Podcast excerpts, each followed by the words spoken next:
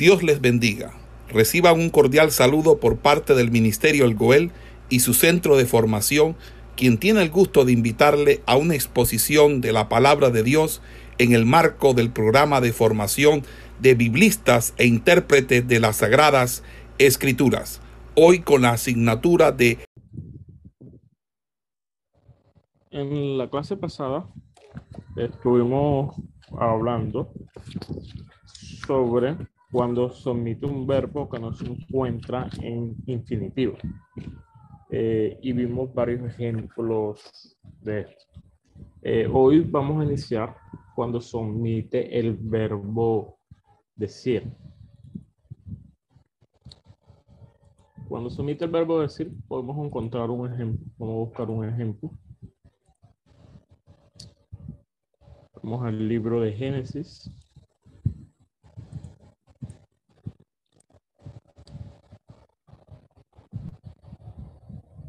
Capítulo 26.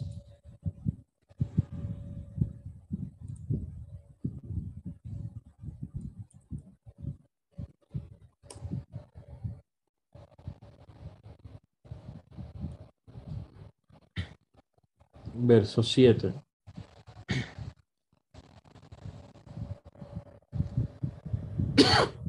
¿Quién me puede leer Génesis capítulo 26, verso 7?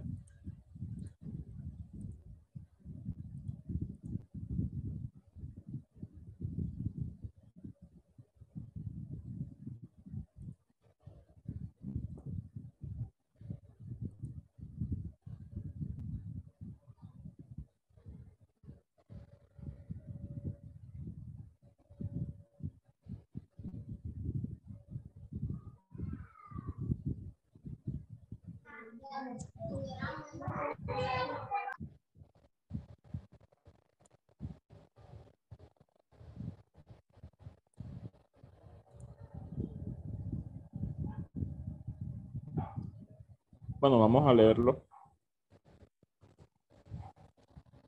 Y los hombres de aquel lugar le preguntaron acerca de su mujer, y él respondió, es mi hermana, porque tuvo miedo de decir, es mi mujer, pensando que tal vez los hombres del lugar lo matarían por causa de Rebeca, pues ella era de hermoso aspecto.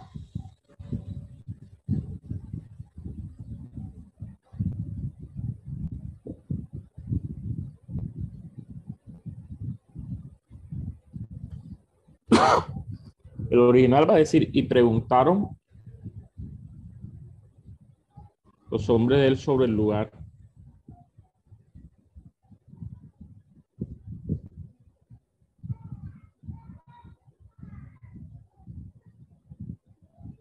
sobre su mujer y dijo, preguntaron los hombres del lugar sobre su mujer y dijo, mi hermana. Ella porque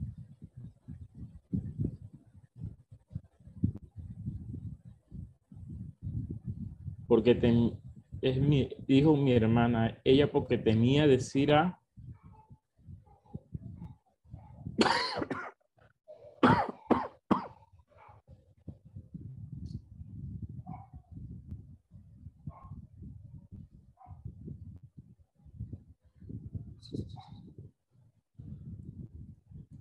verbo dijo decir. La ausencia del verbo decir se omite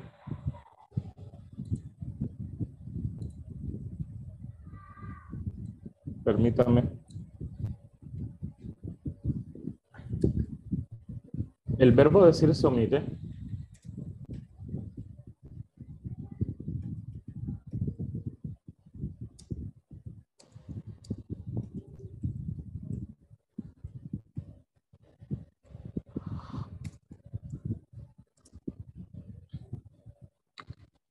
con mucha frecuencia en el original.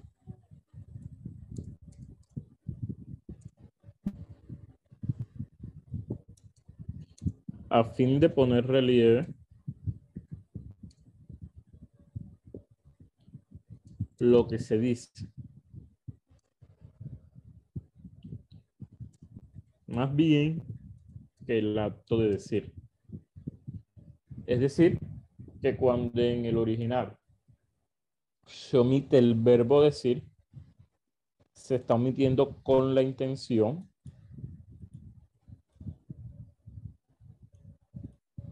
Está omitiendo con la intención de que, de que el objetivo o la intención del texto, del párrafo, se lleve hacia el acto, es decir, hacia lo que se está diciendo, hacia el acto como tal, y no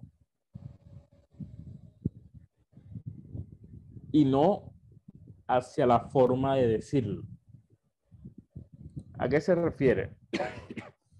Que la omisión del verbo decir se da para que lo que hizo Abraham tome relieve, el acto tome relieve por encima de lo que Abraham está diciendo. ¿Cuál es el acto que estaba Abraham? Que Abraham negó que Rebeca fuera su esposa, sino que dijo que era su hermana.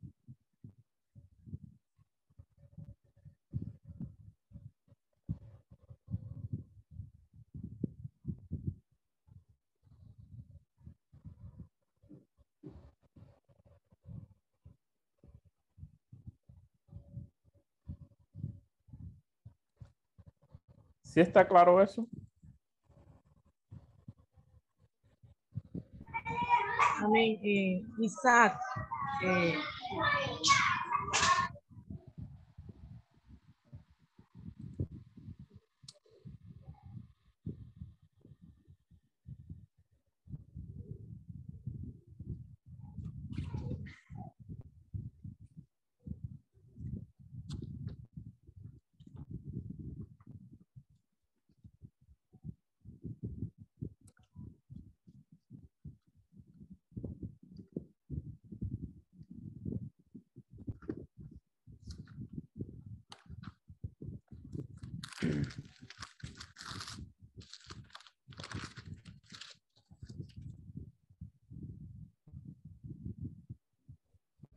Bueno, Daniel, Sí, dígame.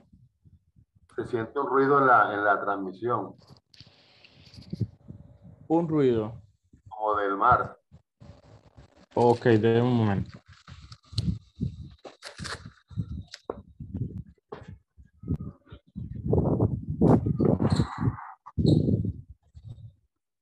Y ahora lo están sintiendo. Ahí se va un poco. Ahí. Ok. Ok, listo. Vamos a buscar otro ejemplo donde está un poco más claro la omisión del verbo. La omisión de este verbo lo vamos a encontrar más que todo en el original, no tanto en nuestras traducciones. Entonces aquí sí hay que tener cuidado con estos verbos para, para poder encontrarlos. Primera de Reyes, capítulo 20, verso 34. Vamos a ver si en este podemos verlo de una forma más, más práctica que nos permita entender más claramente.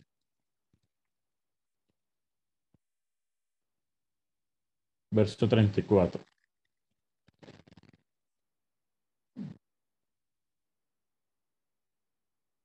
Voy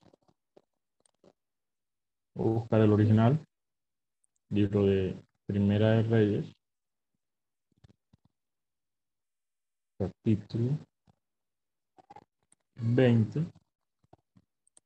Verso 34.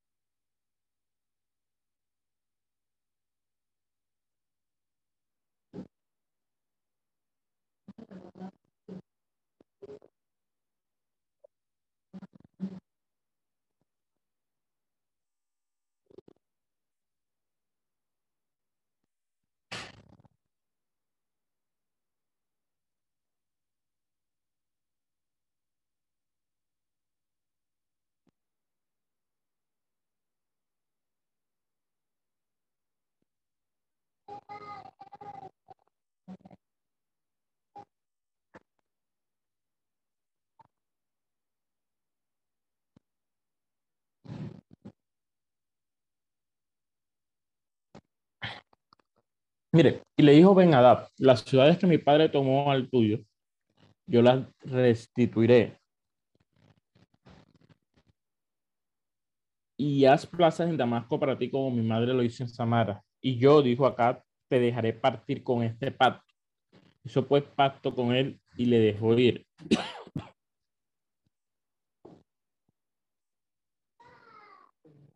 Esperen un momento. Disculpen un momento.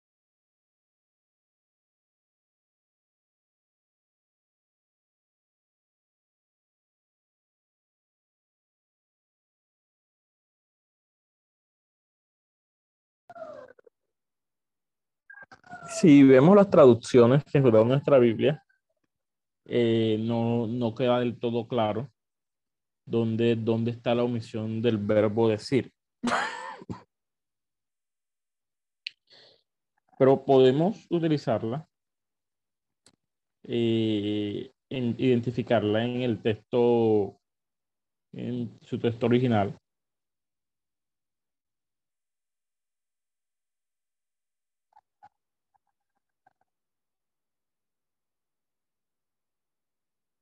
Miren lo que, lo que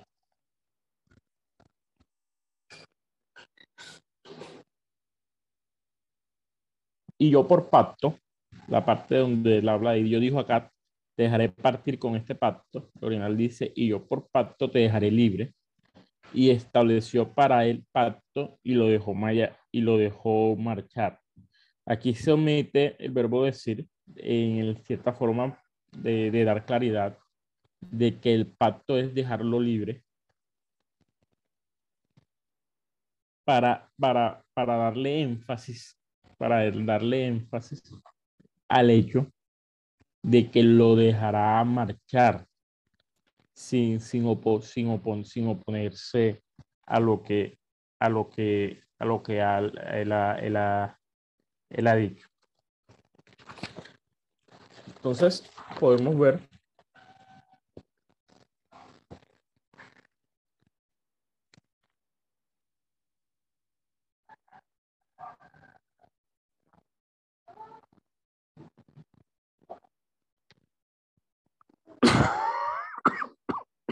perdón, podemos ver que esta omisión eh, no es tan fácil de identificar como las omisiones anteriores, porque se encuentra, la podemos identificar más que todo en su texto original y podemos to tomar muchos ejemplos en las Sagradas Escrituras, pero vamos, vamos a tener la misma, la misma dificultad. Eh, vamos al libro de Segunda de Corintios, en el Nuevo Testamento.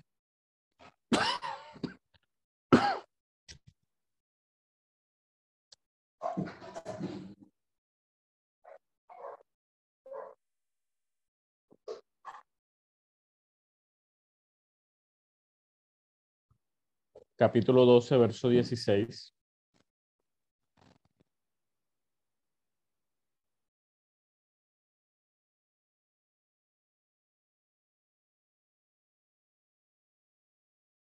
Pero admitiendo esto, que yo no he sido carga, sino como soy adusto, prendí por engaño.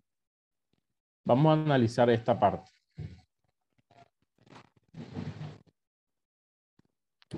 Estamos en segunda de Corintios.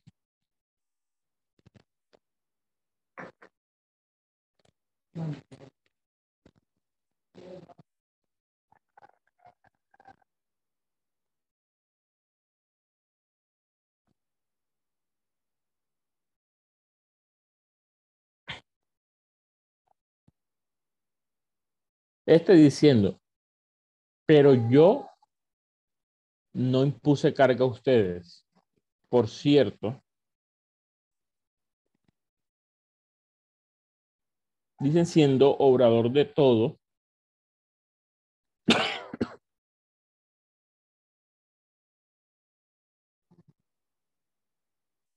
a ustedes tomé. La omisión del verbo decir eh, es decir, quién es el que está diciendo o a quién se está refiriendo el acto o quién dice. Miren cómo es omitida o cómo es suplida en, el, en, en la traducción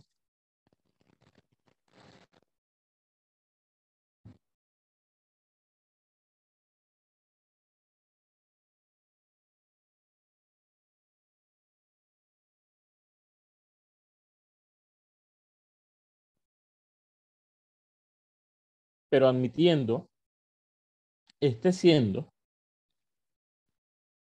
permitiendo esto, pero siendo este, siendo este, que yo no impuse carga, que yo no impuse carga, la omisión del verbo decir, la elipsis del verbo decir está siendo suplida en la traducción al colocar el complemento que, que, yo no, que yo no he sido carga para dar más claridad que el apóstol está hablando de sí mismo. Entonces, nos, la, la elipsis está para, para que no solamente se entienda que es el apóstol que está hablando de sí mismo, sino para que la importancia de que el apóstol no impuso carga a ninguno. Como decía, como decía en, la, en el concepto al iniciar, que el verbo se omite con frecuencia a fin de poner relieve lo que se dice más bien que el acto, que el acto de decir. Más bien que el acto de decir. Es decir, que lo que se está poniendo en relieve es que el apóstol no impuso carga. No tanto lo que el apóstol está, no tanto el hecho de decir o cómo él está usando este, esta elipsis para defenderse. Entonces, aquí hay que tener sumo cuidado cuando intentemos encontrar esta elipsis y la forma en que la busquemos porque tenemos que estar full pendiente del, del, texto original, ya que la mayor parte de estas elipsis en la traducción han sido suplidas.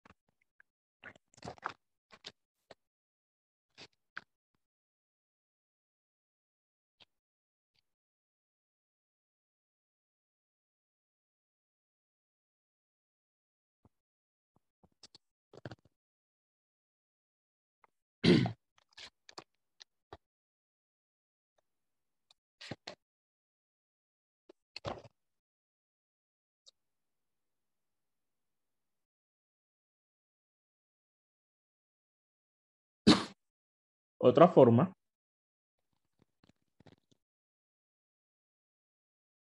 vendría siendo cuando falta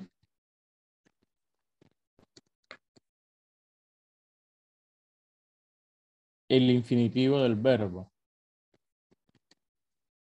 Miren que, el, que la, anterior a esta, la que vimos la clase pasada, se refería a cuando faltaba eh, el verbo que no se encontraba en infinitivo. Ahora sí está hablando que, hay, que también hay una elipsis cuando, cuando el verbo se encuentra en infinitivo, pero no es de cualquier verbo. Después del verbo hebreo,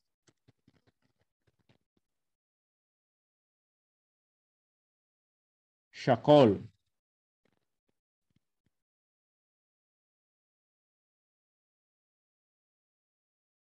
que va a significar poder.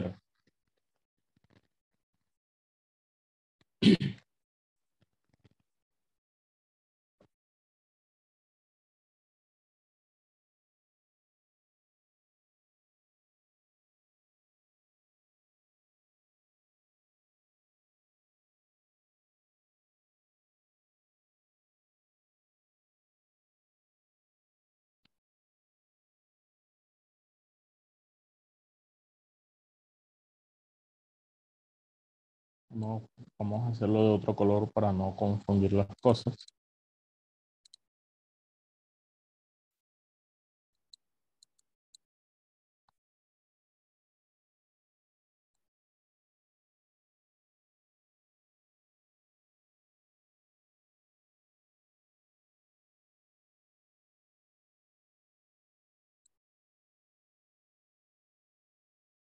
Perdón.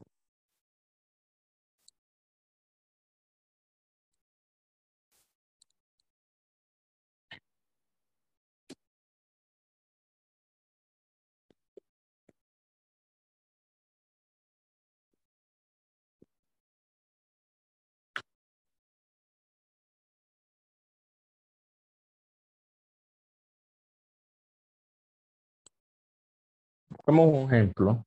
Vamos al libro de Salmos.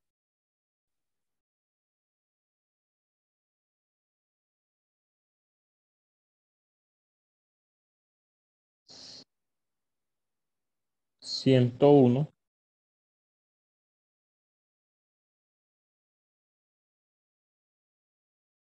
Verso 5.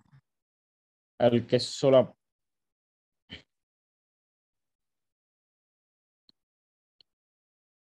Al que solapada fe- solapadamente infama a su prójimo, yo lo destruiré. No sufrirá el de ojos alternateros y de corazón vanidoso. En el original, vamos al Antiguo Testamento, vamos a buscar Salmos.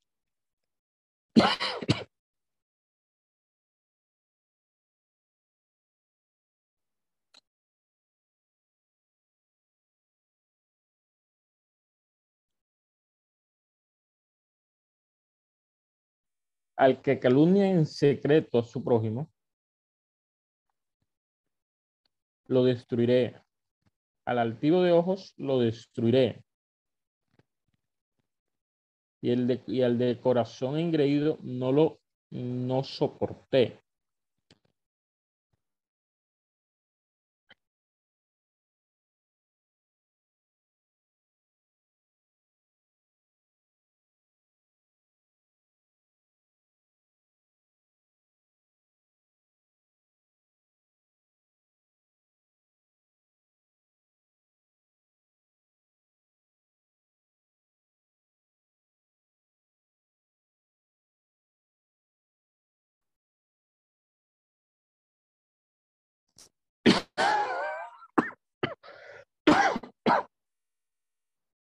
Altanero de ojos y vanidoso de corazón no podré soportar. Eh, literal, literalmente, la traducción es no seré hecho capaz de, porque la traducción está en forma opal.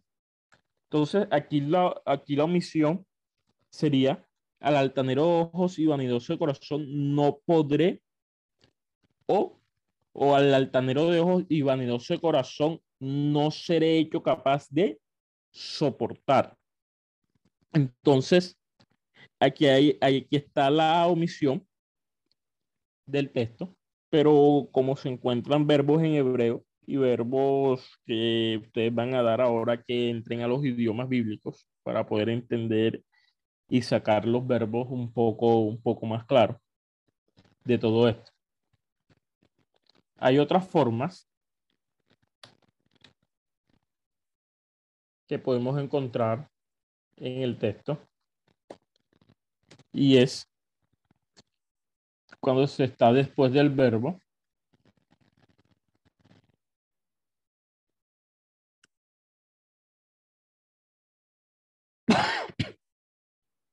terminar o acabar.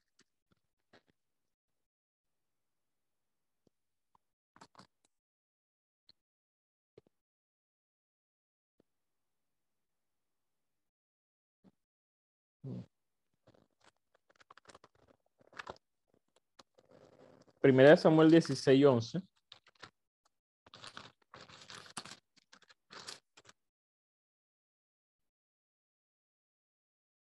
Dice la palabra. Entonces dijo Samuel a Isaí,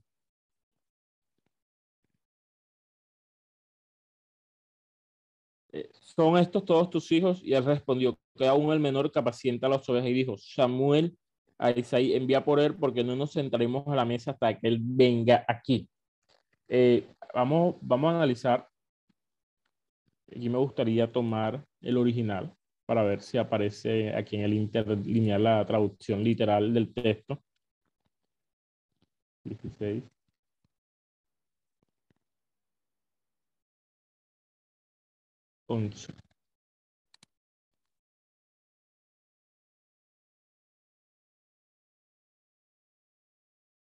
Y dijo Samuel a Isaías, ¿acaso se han acabado los chicos?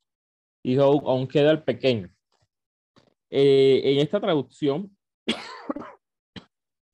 el hebreo literalmente va a decir, y dijo Samuel a Isaí, han terminado los jóvenes de pastar, es decir, estos son todos tus hijos. Aquí encontramos la, la omisión de, del verbo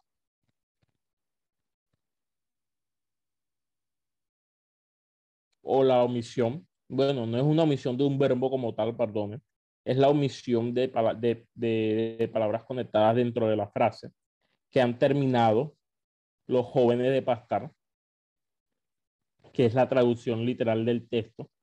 Se omite, se omite, se omite, se omite la, se omite la con conjunción de estos son todos tus hijos. Por eso, por eso no es errado, no es errado hacer la traducción y suplir la elipsis en el texto, como aparece en Samuel.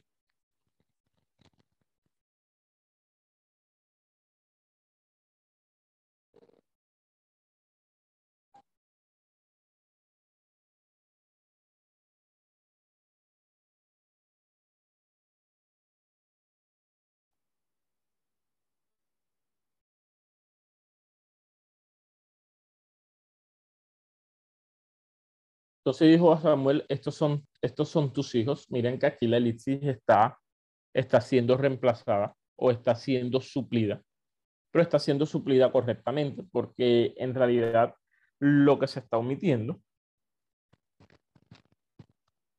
se sobreentiende en el texto, se sobreentiende en el contexto y no es un error, no, no es un error suplirla, ya que no cambia no cambia como tal la intencionalidad del autor, ya que la pregunta de Samuel va directa de, de, de esta manera o de esta forma. Otro, otro tipo de omisión vamos a encontrar el, cuando sucede después de cualquier otro verbo. Es decir, que puede estar omitido de cualquier otro verbo que encontremos en las Sagradas Escrituras. Y aquí es importante, como lo vengo diciendo, eh, tener claridad sobre el texto original y poder asumir los textos como tal.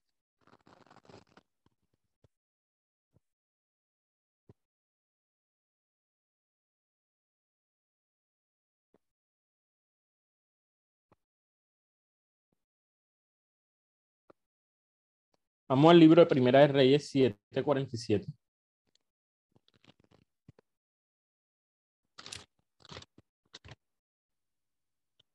Primera de Reyes, capítulo 7, verso 47.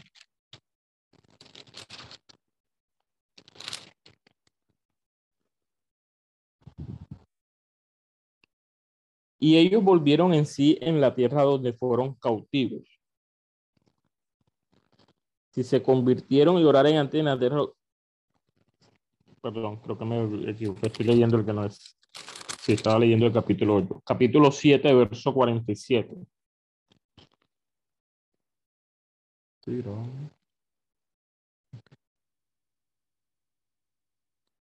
Y no inquirió Salomón el peso del bronce de todos los utensilios por la gran cantidad de ellos.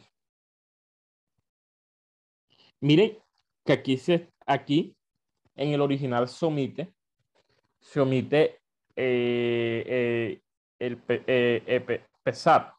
Y no pesó Salomón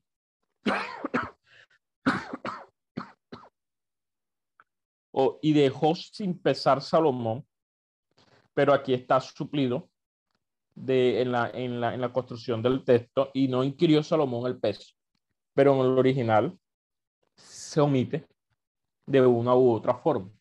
Entonces, eh, estos ejemplos, eh, para poder identificarlos rectamente, tenemos que irnos al texto original y entender bastante sobre la conjugación de los verbos en hebreo y griego y colocarme, sinceramente, a explicar la conjugación de cada uno de los verbos, eh, perderíamos por completo el hilo de la clase y el tiempo.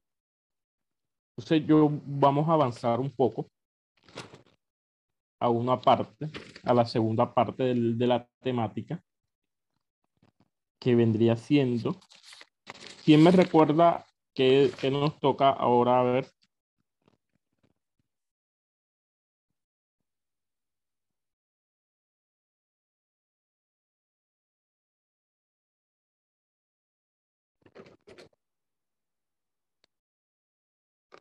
se los coloqué en el grupo.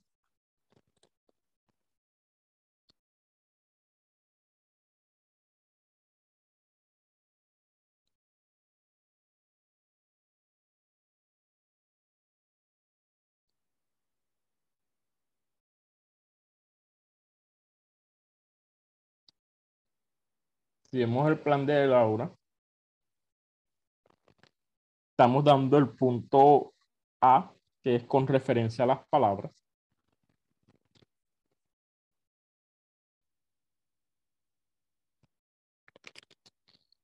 Y ya el día de hoy tendríamos el primer parcial. Pero yo no les colocaré el parcial el día de hoy, sino que se lo voy a pasar en la próxima semana para darle esta semana que le respondan los parciales al, a los otros docentes que se, se lo están colocando pero conmigo lo vamos a hacer el próximo viernes. Será una actividad corta de unos ejercicios sobre estas figuras que tienen que hallarlas y explicarlas. Pero no serán muchos, no se preocupen. Vamos a, vamos a comenzar a, a hablar sobre con referencias al sentido para avanzar hoy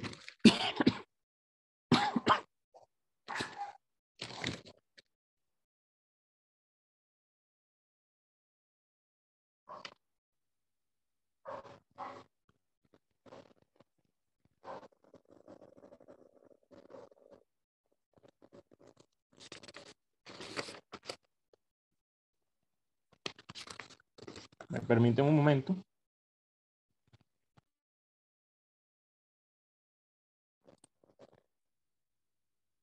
Ok, mis hermanos. ¿Están todos aquí conmigo, sí? Amén.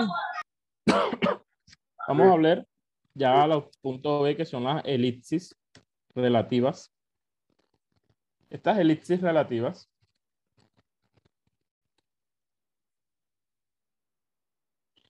se, se llaman relativas porque la palabra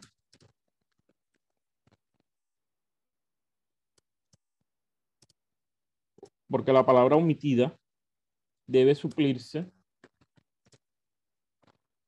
con palabras que se hallan en el contexto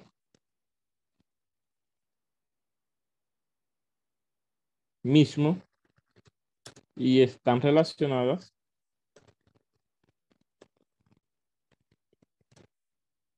con ella. Miren, las elipsis relativas se refieren a las palabras que están omitidas y estas palabras deben, deben suplirse o se hallan en el contexto mismo y están relacionadas con ellas. Hay diferentes tipos de elipsis eh, relativas. Una de ellas es cuando la palabra omitida se suple con otra relacionada y es usada en el contexto mismo. Es decir, cuando el nombre es sugerido por el verbo. Pero bueno, vamos a anotar esto para que quede un poco claro y les quede aquí anotado lo que acabo de decir.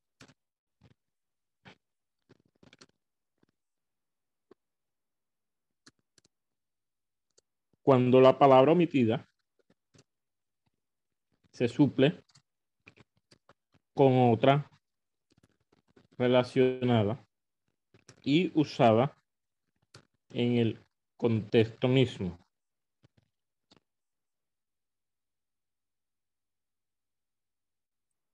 Vamos a cambiarle esto.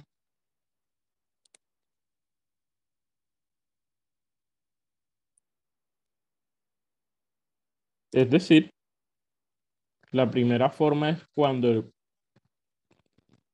cuando el nombre es sugerido por el verbo. Creo que ya la parte de nombre y verbo la tenemos claro nosotros porque la hemos visto bastante en esta parte. Entonces, lo que va a estar omitido o lo que se omite va a ser el nombre.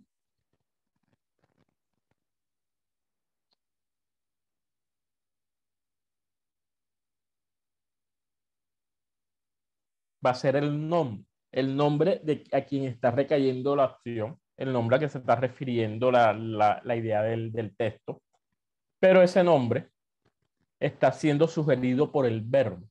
Entonces, por contexto, por contexto, eh, uno suple el nombre, obteniendo en sí la idea, la idea del texto. Vamos al Levítico, al libro de Levítico.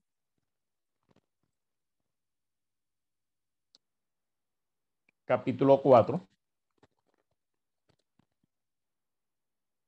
verso 2.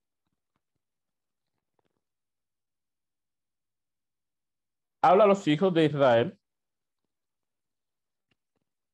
Habla a los hijos de Israel y diles, cuando alguna persona pecare por hierro en alguno de los mandamientos de Jehová sobre cosas que no se han de hacer e hiciere alguna de ellas, ¿Dónde se está omitiendo aquí el nombre? ¿Quién me ayuda? Habla a los hijos de Israel y dile. Aquí la frase está completa. ¿Cómo? Cuando dice ellas, se está refiriendo ya antes a, a los mandamientos. Correcto, pero también aquí se encuentra otra omisión, además de esa. Cuando alguna cosa pecare, cuando alguna persona pecare por hierro en alguno de los mandamientos de Jehová sobre cosas que no se han de hacer, ¿cuáles son las cosas que no se han de hacer? Las prohibiciones. Los pecados. Entonces, miren, la, la, referencia dice que las relativas se encuentra la palabra omitida y debe suplirse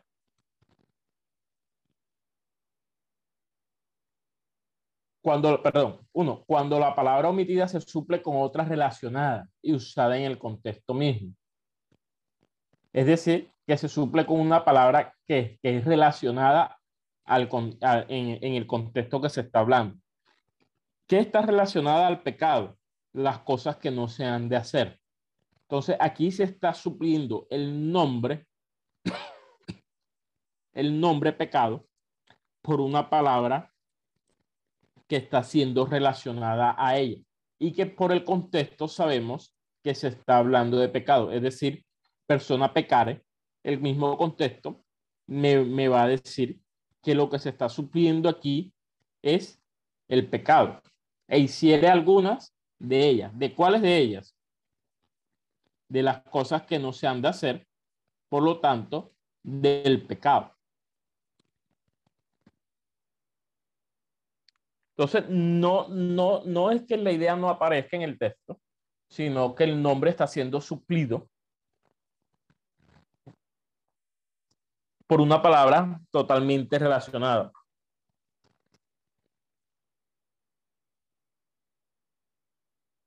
Vamos a otro ejemplo, para ver si nos queda un poco más claro. Libro de números. Perdón. Libro de números, capítulo 11, verso 14. Viene lo que dice el texto. No puedo yo solo soportar a todo este pueblo que me es pesado en demasía o que es demasiado pesado para mí. ¿Qué creen ustedes que se está supliendo aquí?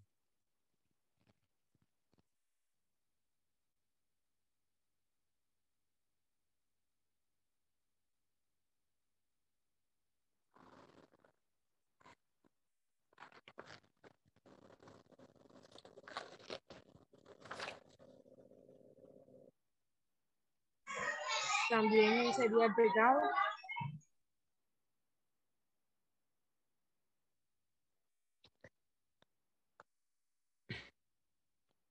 ¿Por qué usted dice que sería el pecado, hermano?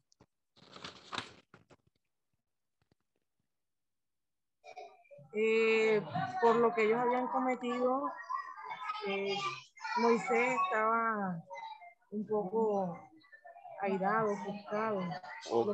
por lo que ellos habían hecho. Pero es- analicemos solamente el texto que estamos leyendo. Por- porque el contexto inmediato me va a decir a qué se está refiriendo. No puedo yo solo soportar a todo este pueblo. ¿Qué no puede soportar?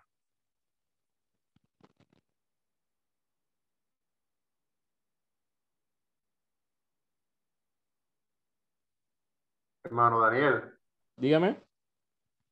Moisés se está refiriendo a la actitud del pueblo con relación a sus exigencias de que Moisés le supliera lo que ellos necesitaban. Entonces, él a- al aquí al hablarle al Señor, no puede soportarlo, es por la multitud de, de quejas o de, de, de pronunciamiento de ¿Quién me lee, quién me lee el verso 17 del capítulo? Dice, y yo descenderé y hablaré allí contigo y tomaré del espíritu que está que está en ti y pondré en ellos. Y llevarán contigo la carga del pueblo y no la llevarás tú solo, o sea, la, ¿Qué es lo que está llevando solo Moisés? la carga, Y la carga para Moisés, ¿qué es? las exigencias del pueblo, la, Le es pesada. Dice que me es pesado, verso 14, en demasía. O que me pesa mucho. Entonces, ¿qué es lo que no puede soportar Moisés de, de todo este pueblo? El peso del pueblo, la carga del pueblo. Ya lo que se va a referir carga eh, y, y todo lo que conlleva la carga del pueblo, ya, ya se está englobando en el sentido de pesado y carga. Entonces, aquí lo que está omitiendo, esta omisis relativa, es el peso o la carga. Es decir, que no puedo yo solo soportar, no habla de, de, de, de la actitud, sino habla del peso del pueblo, de la carga que es el pueblo para Moisés, porque le es demasiado pesada. la carga viene siendo una palabra omitida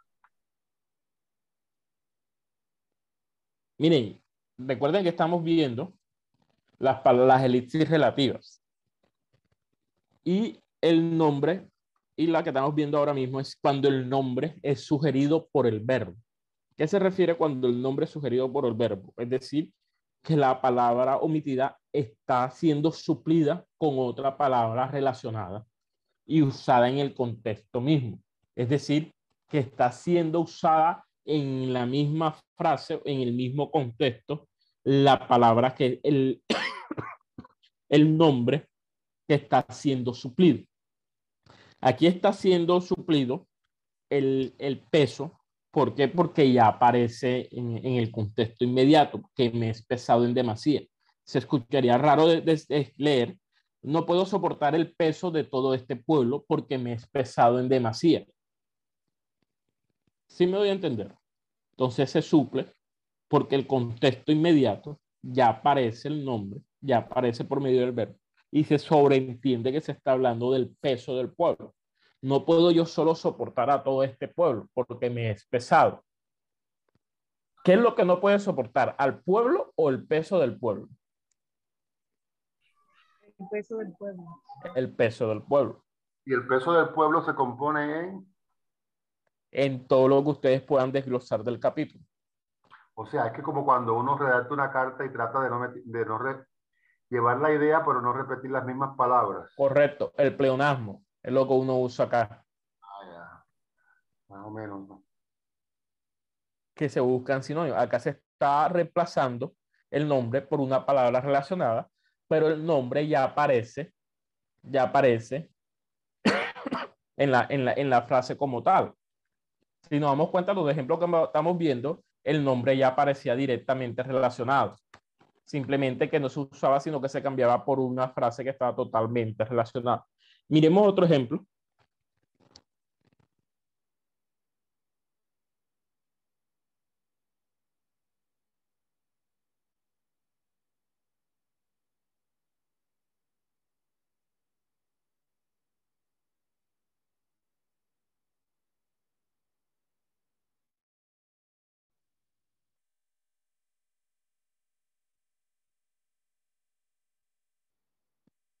Vamos a buscar otro ejemplo que sea un poco más sencillo.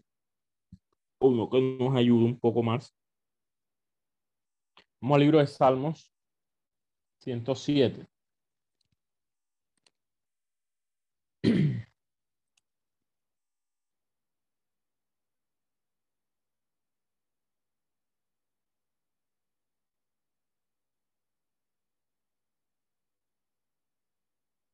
Salmo 107, verso 41.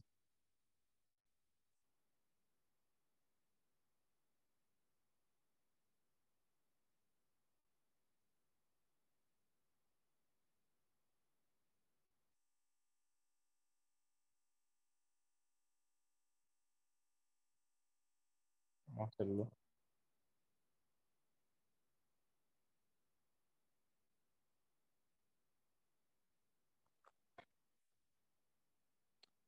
Levanta de la miseria al pobre y hace multiplicar las familias como rebaño de ovejas. ¿Qué creen ustedes que se está omitiendo aquí?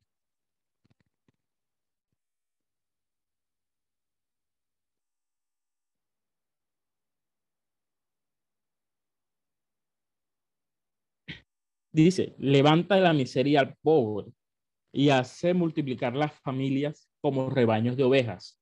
¿Cuáles familias?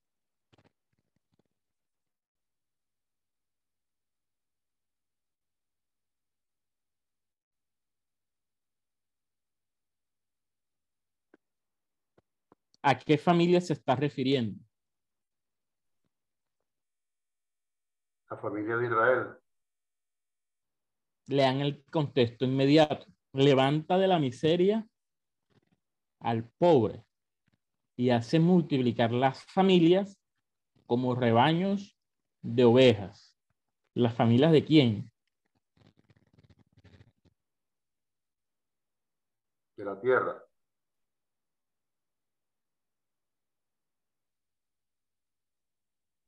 La familia de la tierra.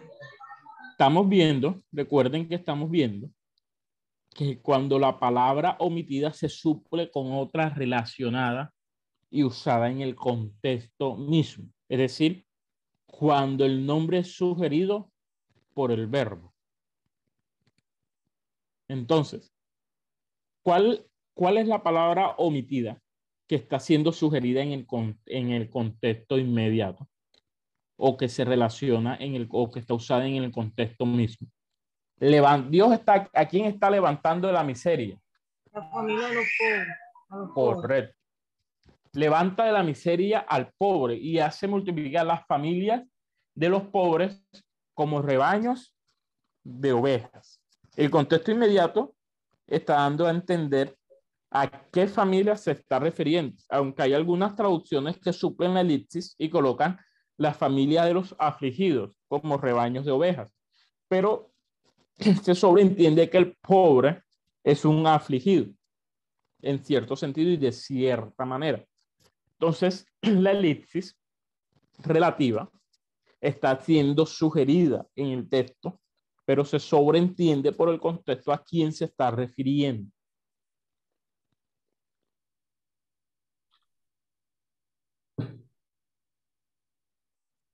el contexto inmediato me está dando a mí la clave de lo que se está hablando. ¿Por qué sé que está aquí? Porque no me está especificando cuáles familias la está dejando en el aire. Pero no es que la esté dejando en el aire el escritor, sino que él por el contexto inmediato sobreentiende y explica a qué se está refiriendo. Levanta la miseria al pobre y hace multiplicar la familia de los pobres o la familia del pobre como rebaños de ovejas. Veanlo los rectos y alégrense. ¿De qué se van a alegrar los rectos? De lo que Dios está haciendo con el pobre. Y todos los malos cierren su boca. ¿Por qué los malos van a cerrar su boca? Porque Dios está levantando la miseria al pobre.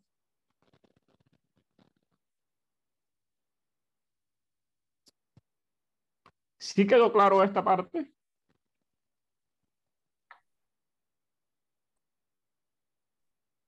Sí, ahí lo entendí. Ok. Otra elipsis relativa que vamos a encontrar es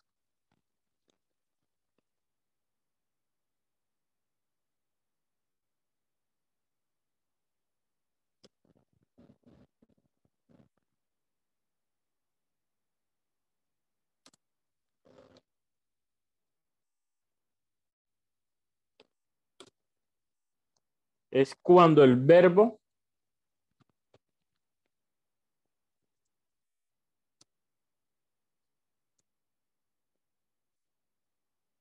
es sugerido por el nombre. Miren que en la anterior el nombre estaba siendo sugerido por el verbo, pero en esta el verbo va a ser sugerido por el nombre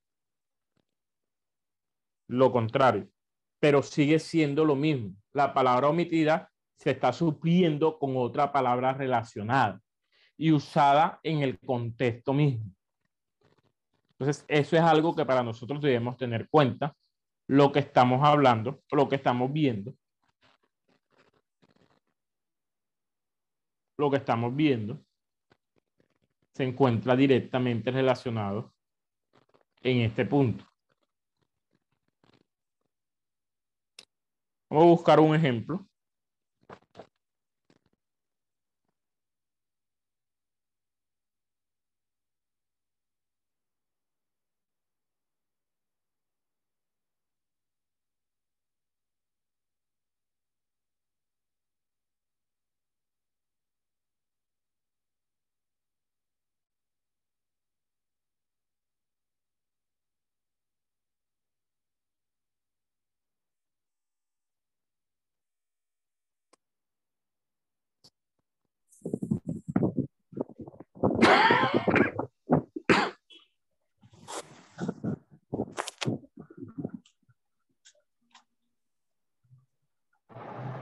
Al libro de Miqueas, profeta Miqueas.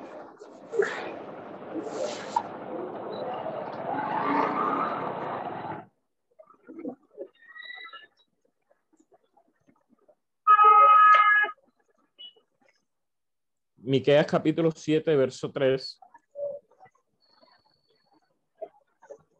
Dice,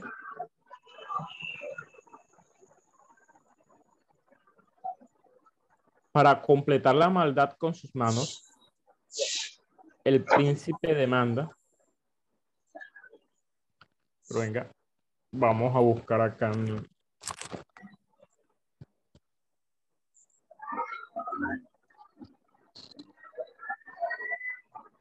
Dice, para completar la maldad con sus manos, el príncipe dem- demanda y el juez juzga por recompensa. Y el grande habla el antojo de su alma y lo confirma.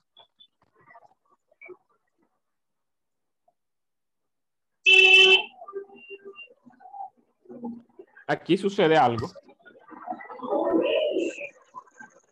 Y es lo que voy a señalar aquí. Si nosotros nos vamos al original, al texto en original.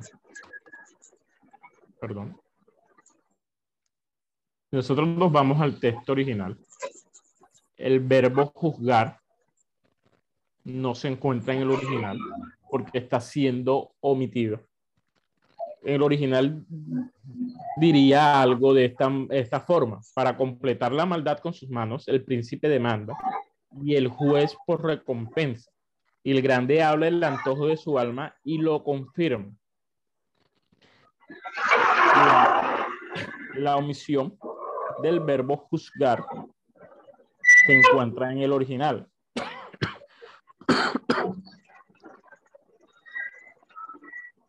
Es decir, que ambos,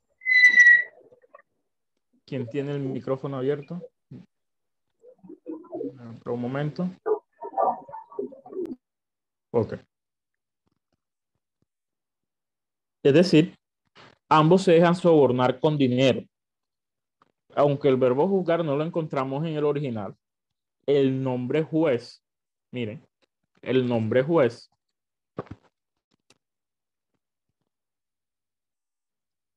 el nombre juez nos va a llevar hacia el verbo, hacia el verbo que se está omitiendo. Porque, ¿cuál es la función de un juez?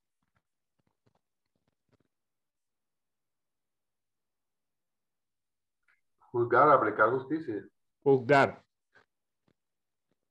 La función de un juez es un jugar. Entonces, el nombre juez no está sugiriendo cuál es el verbo más afín, porque el juez pide por recompensa, no, no sería tan afín como el juez juzga por recompensa. Entonces, nuestra traducción, la elipsis está siendo suplida correctamente, pero esta elipsis se la podemos encontrar en el original. ¿Cuál es la intención? Que el verbo está siendo sugerido por el nombre.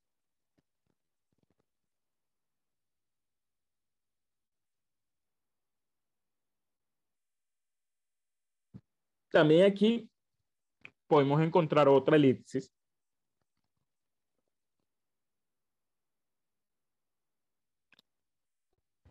¿Qué está demandando el príncipe?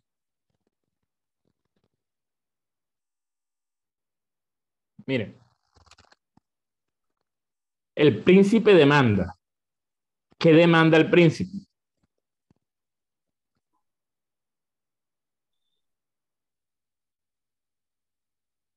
¿Qué está demandando el príncipe? Justicia, que se juzgue. Eh, no. Porque el juez juzga por recompensa, es decir, el juez está pidiendo recompensa, pero el príncipe que está demandando.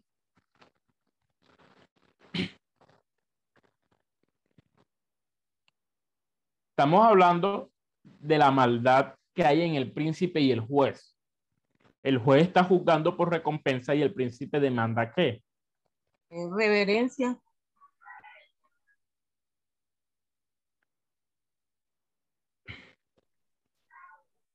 Que se le, que se le honre, que se le. Eh, Mire lo que está demandando el juez. Perdón, me equivoqué aquí. Me fue el lápiz no es. ¿Qué está demandando el juez? eh, este, que se le recompensa. Si seguimos esta misma línea de la recompensa, ¿qué está pidiendo el príncipe? Den su parte. Su recompensa también.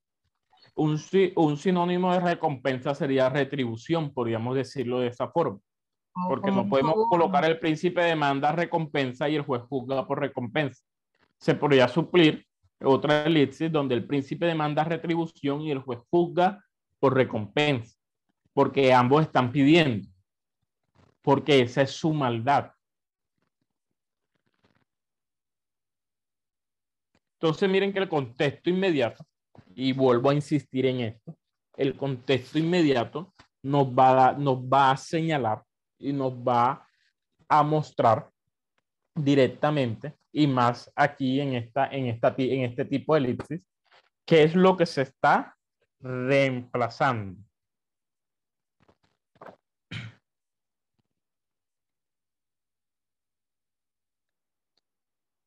Amén. Amén.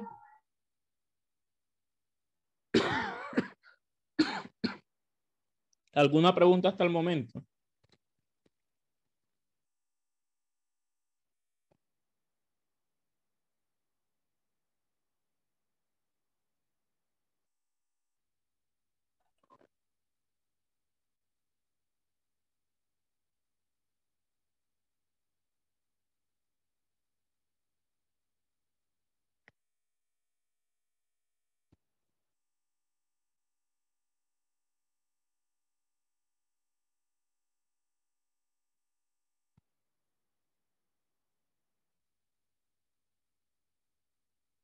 Ok. Entonces, continuemos.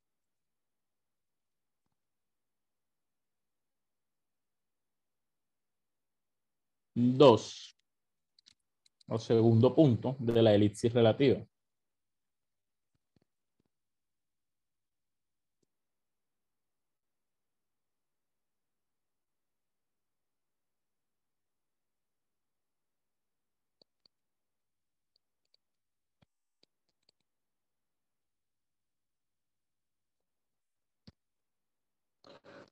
Cuando la palabra omitida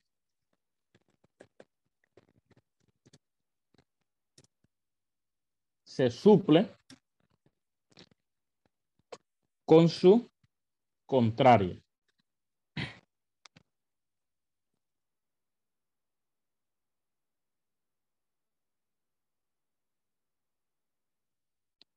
Eh, ¿Qué entienden que, que se suple con su contraria?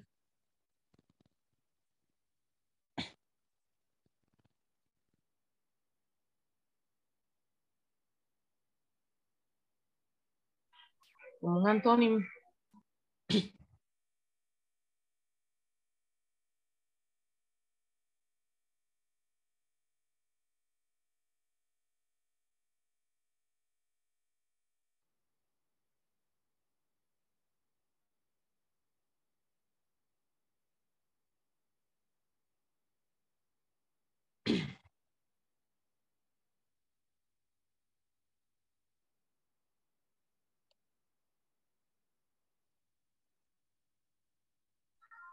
Se omite una palabra en contra como si fuera un antónimo, ¿no? Correcto, como si fuera un antónimo. Vamos a buscar un ejemplo. Vamos a leer Salmo 65, capítulo 65 del libro de los Salmos.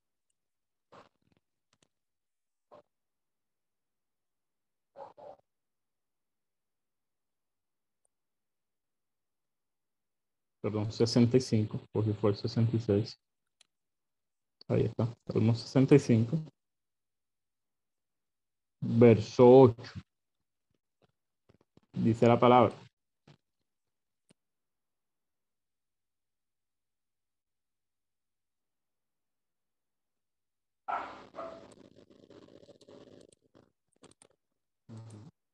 Ok, ahí está. Por tanto, los habitantes de los fines de la tierra temen de tus maravillas.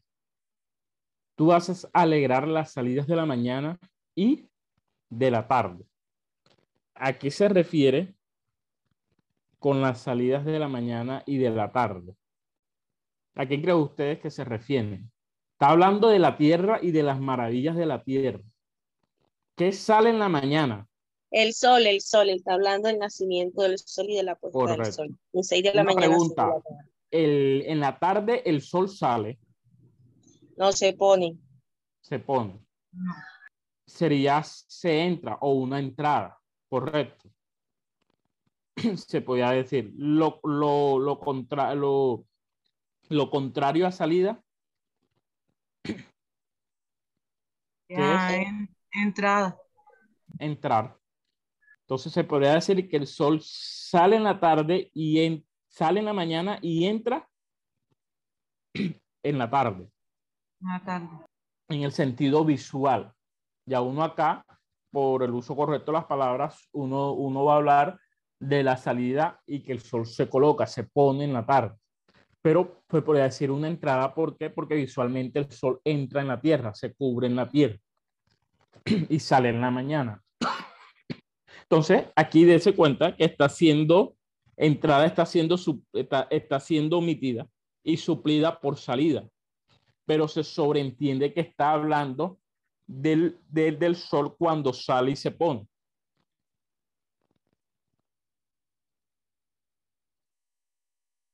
Si nos damos cuenta. Amén.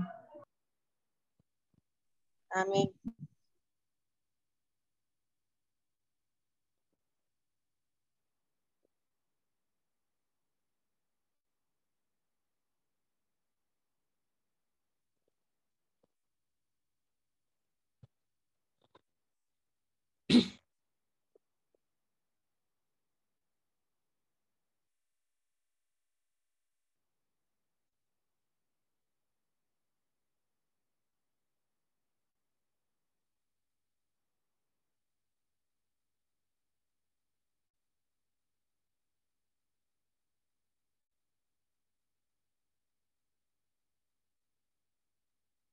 Vamos al libro de Proverbios.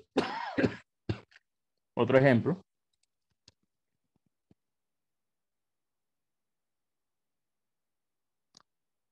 Proverbios. Para ver otro ejemplo. Capítulo 24. Vamos a leer dos versículos, el 17 y el 18. ¿Quién, quién puede leerlo? Y, buscamos en ejercicio dónde se encuentra la omisión.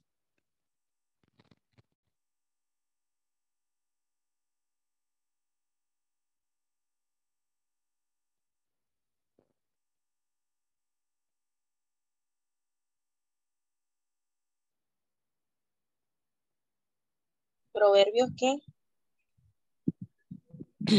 Eh, 24, versos 17 y 18.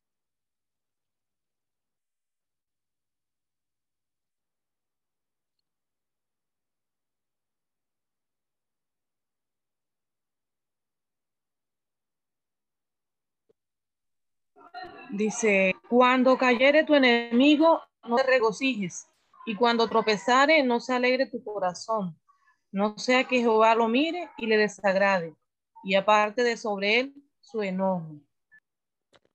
Eh, estamos viendo que la palabra se suple con su contraria, ¿cierto? Como el ejemplo anterior. Aquí, ¿dónde creen ustedes que se encuentra la elipsis? Primero miremos dónde creemos que se encuentra la elipsis en estos textos.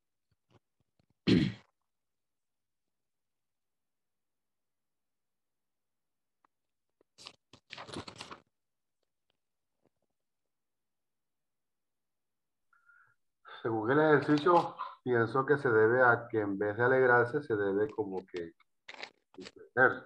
por la condición de la caída del enemigo. Pero analicemos, ¿a quién le está hablando Jehová? ¿O a quién le está hablando el, pro, el proverbista?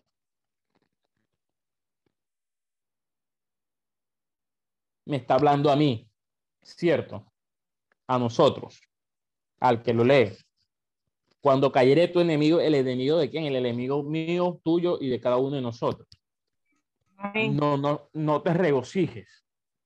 Y cuando tropece, cuando tropiece quién? Mi enemigo, no se alegre tu corazón. Correcto. O sea, no se arregle mi corazón. Estamos diciendo que no debemos regocijarnos ni alegrarnos cuando el enemigo cayero se tropiece. No sea que Jehová lo mire. ¿A quién va a mirar Jehová?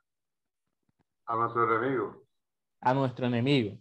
Y le desagrade. Desagrade. No, no, Jehová no va a mirar al enemigo. No, No, va a mirar Jehová la- lo mire.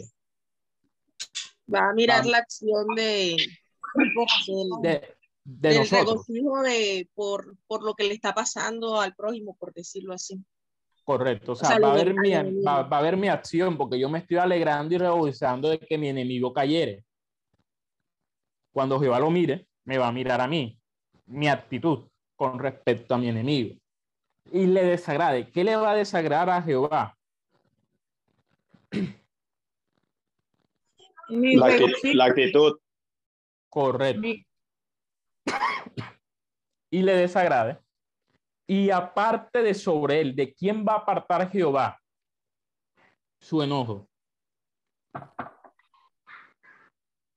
Sobre del el enemigo. el enemigo. del enemigo. Aquí como que falta algo, ¿no?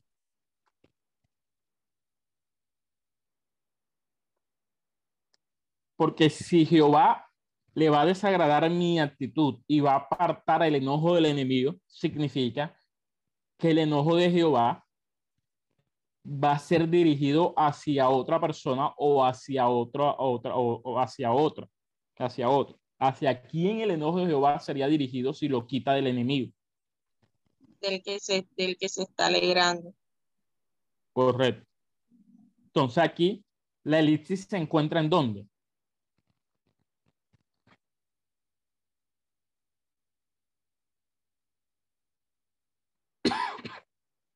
En el versículo 18.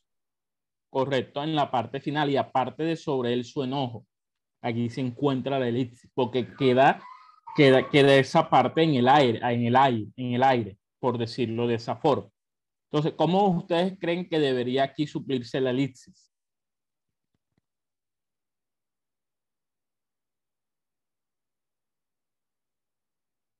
Entendiendo que si Jehová le quita al enemigo su enojo, porque se enojó con quién?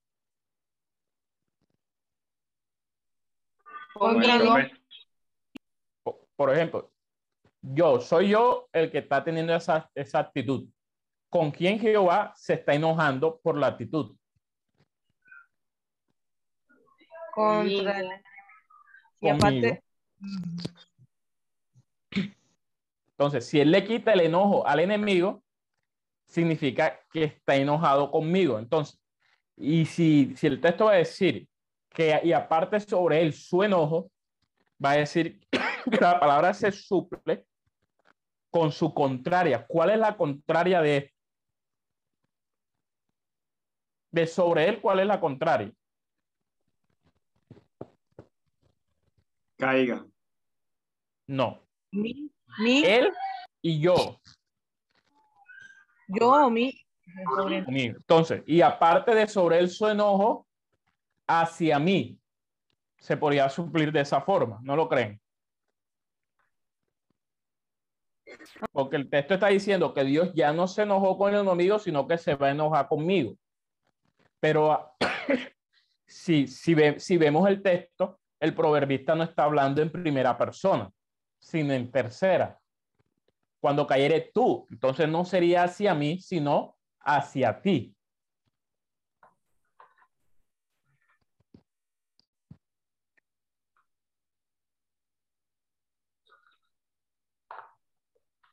Entonces, ¿cómo quedaría la última parte?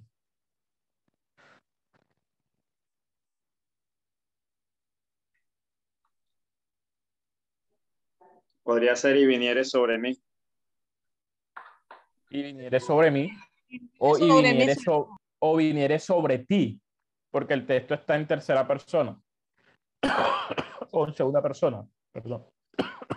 Tu enemigo, tu corazón, y aparte de sobre él su enojo, y viniere sobre ti, o hacia ti. Total, la lista suplida se debe, se, se debe, se debe, se debe, se debe suplir lo contrario de sobre sería debajo, pero no tendría sentido. Entonces lo contrario sería él. Lo contrario de él es tú, eres tú. Entonces, y aparte sobre el sonojo hacia ti o sobre ti.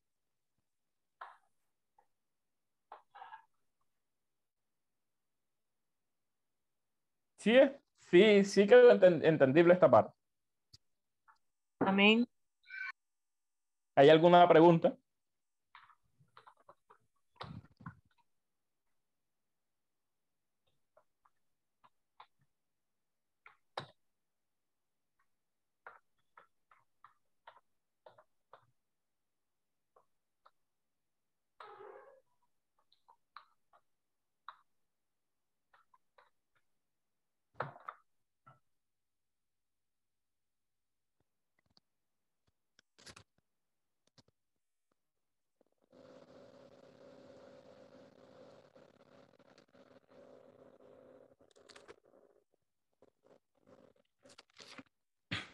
¿No hay alguna pregunta hasta el momento?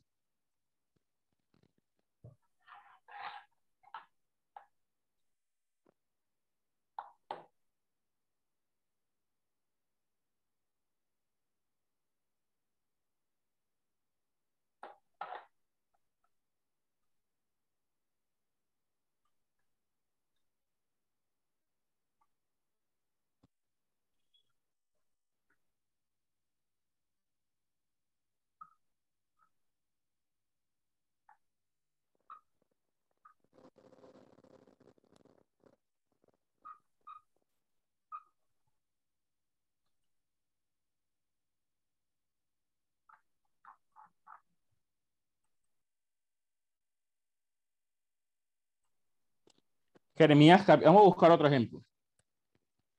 Hacemos este mismo ejercicio. El profeta Jeremías. Capítulo 18. Verso 15.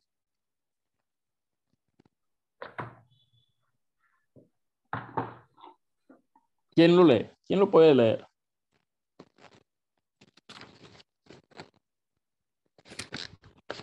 Porque mi pueblo me ha olvidado, incensando a lo que es vanidad, y ha tropezado en sus caminos, en las sendas antiguas, para que camine por sendas y no por camino transitado.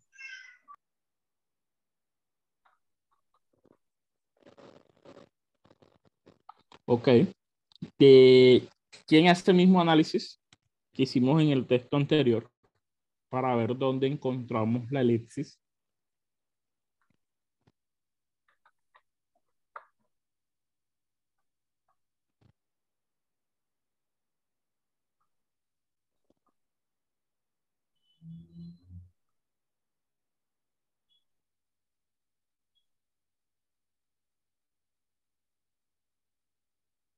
Eh, donde dice porque mi pueblo me ha olvidado. Porque usted dice que ahí se encuentra. Explíqueme. Porque ah, ahí dice mi, porque mi pueblo me ha olvidado, pero, o sea, como no dice nombre, Ok. Eh, analicemos entonces el contexto. Vamos a leerlo desde el verso 3.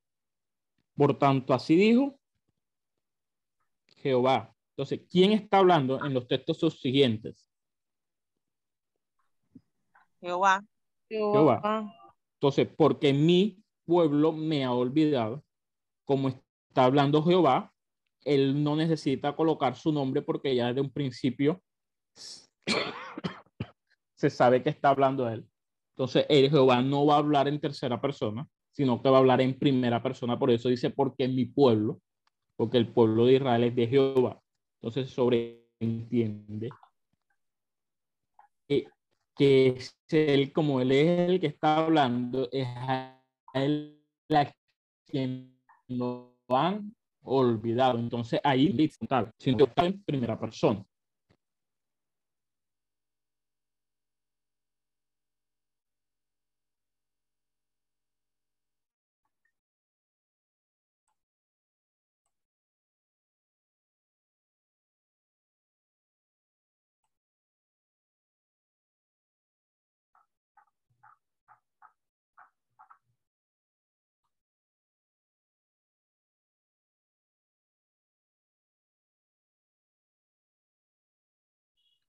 Está ahí en- incensando a lo que es vanidad.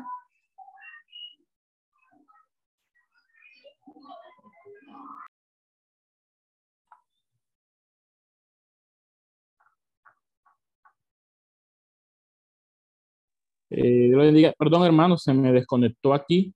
Eh, ¿Me pueden repetir lo que estaban diciendo? Eh, incensando a lo que es vanidad. Porque usted dice que, que ahí está. Eh, este, porque se cambia la palabra eh, vanidad, eso se sobreentiende que son los ídolos. ¿Y por qué se sobreentiende que son los ídolos? Porque ellos le hacían incienso, era a los ídolos. Ok, recordemos que estamos viendo que las palabras que se reemplazan, ¿por qué? Por su contrario. Entonces, lo contrario de Jehová, ¿quiénes son? El pueblo, No, los ídolos. Los perdón, ídolos. los ídolos, perdón, los ídolos. Los ídolos. Entonces aquí la, la, se está omitiendo qué?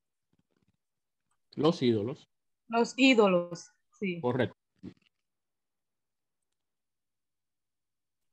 Entonces, correcto. Entonces, aquí encontramos la omisión del texto. Miren, ¿quién, ¿qué nos ayudó a entender esto? Nos ayudó primero entendiendo que aquí se está hablando de Jehová, pero Jehová no está siendo omitido porque es Jehová quien está hablando. Si estuviera hablando otra persona de Jehová, diría, porque el pueblo de Jehová lo ha olvidado.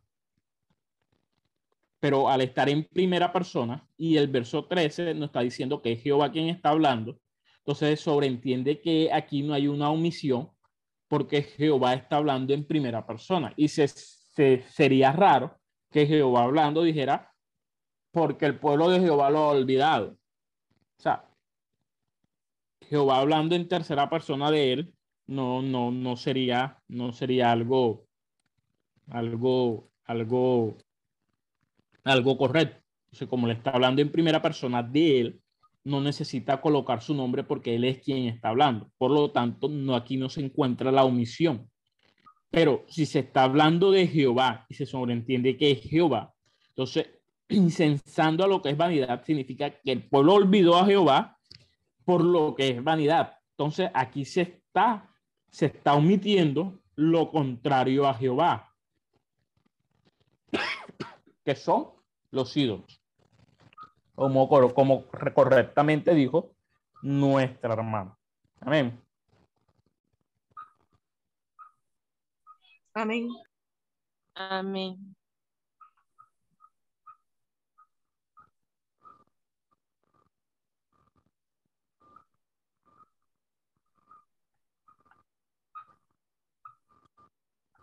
Ok, vamos a ver otro ejemplo. Vamos al segundo de Corintios y pasamos al otro punto enseguida.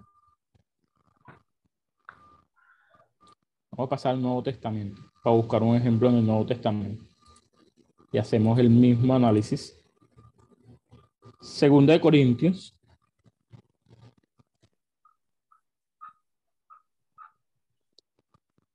Verso 8, 14.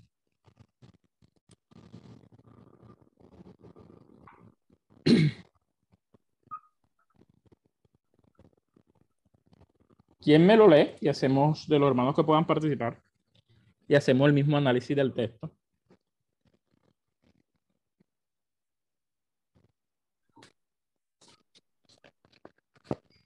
Sino para que en este tiempo, con igualdad, la abundancia vuestra supla la escasez de ellos, para que también la abundancia de ellos supla la necesidad vuestra para que haya igualdad. ¿Dónde creen ustedes que se encuentra la elipsis?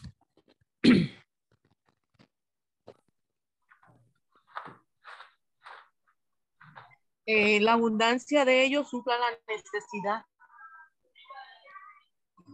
Sino, que, sino para que en este tiempo, con igualdad, la abundancia pues, su, vuestra supla la escasez de ellos para que también la abundancia de ellos supla la necesidad vuestra. ¿Dónde, dónde, dónde, dónde está la elipsis? ¿Dónde creen ustedes que se encuentra de Una pregunta. En el mismo tiempo, la abundancia vuestra suple la escasez, la, la escasez de ellos y la abundancia de ellos suple la necesidad vuestra. ¿Se da en el mismo tiempo?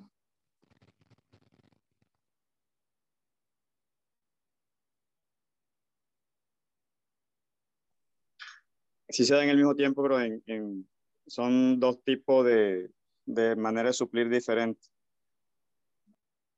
Pero no se puede dar en el mismo tiempo, porque si yo estoy en abundancia y ellos en escasez, ellos no pueden suplir mi escasez porque yo estoy en abundancia. Pero si miramos el contexto, ahí está, está hablándose de una, de, una, de una escasez económica que creo que están sufriendo lo, la iglesia judía pero tenían una, una abundancia en la parte espiritual, mientras que los corintios tenían la, la abundancia. La abundancia económica. Entonces, ¿quién, debería, ¿quién debería suplir a quién ahí, según el contexto? Los corintios en, en, en la parte económica o material debían suplir a, los, a los judíos. Correcto. Entonces, en ese tiempo, los corintios, es decir, sino para que en este tiempo, con igualdad, la iglesia de Corintios supla la escasez de la iglesia en, Jerusalén, por decirlo de esa forma. Pero sería, estaría incorrecto también decir para, para que también los de Israel suplan la necesidad de Corintios en el mismo tiempo. Entonces aquí hay una elipse, hay una omisión. ¿La omisión de qué? Del tiempo. Porque sería, sino para que en este tiempo, con igualdad, la abundancia vuestra supla la escasez de ellos, para que también en otro tiempo la abundancia de ellos supla la necesidad vuestra. Porque para que cada uno supla al otro, la escasez no, se, no puede darse en el mismo tiempo, porque si todos estamos en escasez, nadie puede suplir la necesidad de nadie. Para que alguien pueda suplir la necesidad, debe haber alguien en abundancia y alguien en escasez. Y para que haya igualdad, es, este estado, por decirlo así, debe intercambiarse, pero se, intercambia no en el mismo tiempo, sino en otro momento, en otro tiempo. Entonces la elipsis se encuentra ubicada en, para que también la abundancia de ellos supla la necesidad nuestra. Y se tiene que suplir con el contrario. ¿Cuál es el contrario de este tiempo? Sería otro tiempo. o otra ocasión, para que también en otra ocasión la abundancia de ellos supla la necesidad vuestra.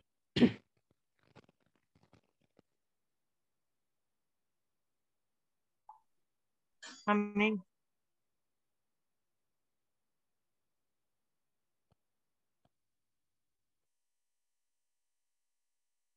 Sí quedó claro.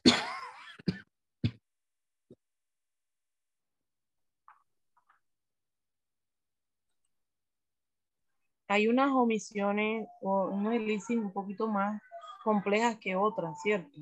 Correcto. Hay unas elipsis mucho más complejas que el otro. Y hay otras elipsis que solamente vamos a encontrar en el original y con verbos en, en, en, su, en, su, en su conjunción en original. Entonces es muy complicado identificarlas en la traducción.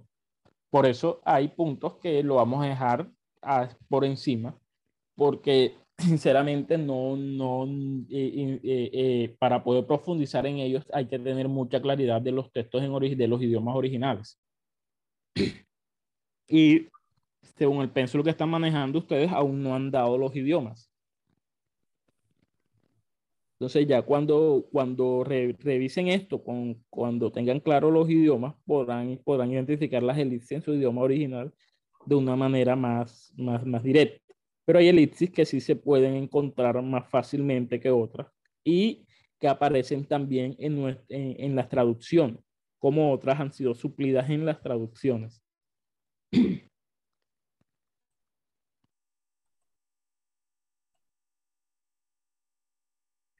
Hermano Daniel. Dígame, hermano. Cuando nos toque identificar las elipsis en el, en el idioma original, eh, ¿tiene alguna connotación de, Es lo mismo que hemos estado hablando, son los mismos conceptos, solamente que se identifican por su verbo en original, por con su confusión en original y no, y no directamente en, en las traducciones como tal. pero es el mismo concepto que estamos viendo. O sea, para hallarlos se halla de la misma forma como lo estamos haciendo. La única diferencia es que tenemos que analizar el texto en su estado, podemos decirlo de esa forma, en su estado original.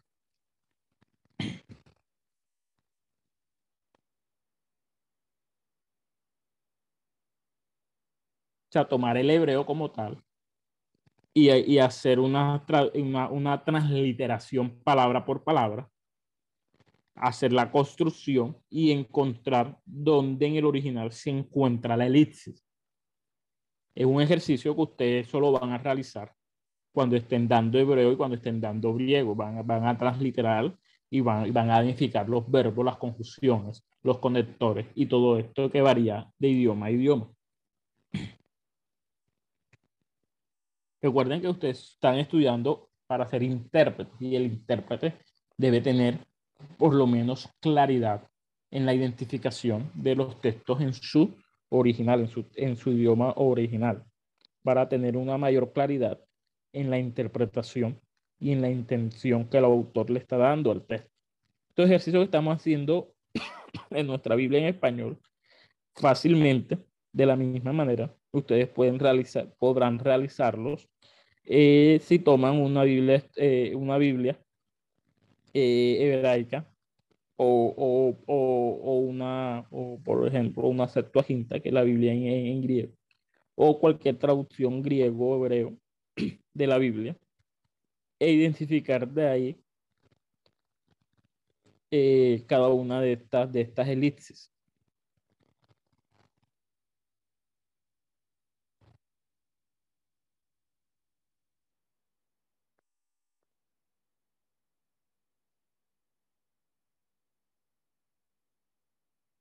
Vamos a dar, vamos a ver si alcanzamos a dar otro punto.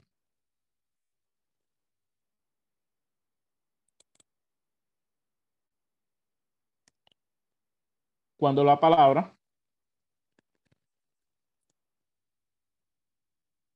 omitida ha de suplirse con palabras análogas o relacionadas con la omitida.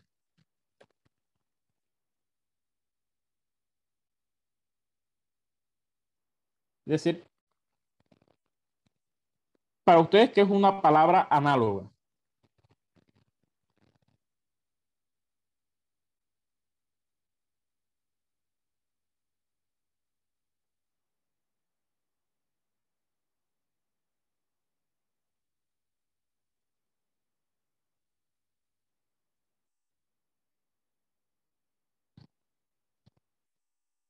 Para ustedes, ¿qué vendría siendo una palabra análoga?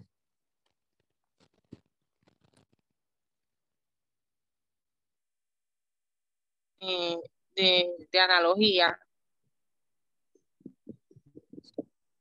Cuando como compara una cosa con, con, con, con otra. Cuando compara una cosa con otra. Eh, O sea- ¿Es com- comparación o relación? Es como relación, relación más bien. Ok. Así como cuando uno dice un ejemplo, eh, uno va al médico así como lleva el carro al taller. Correcto. Eso es una analogía.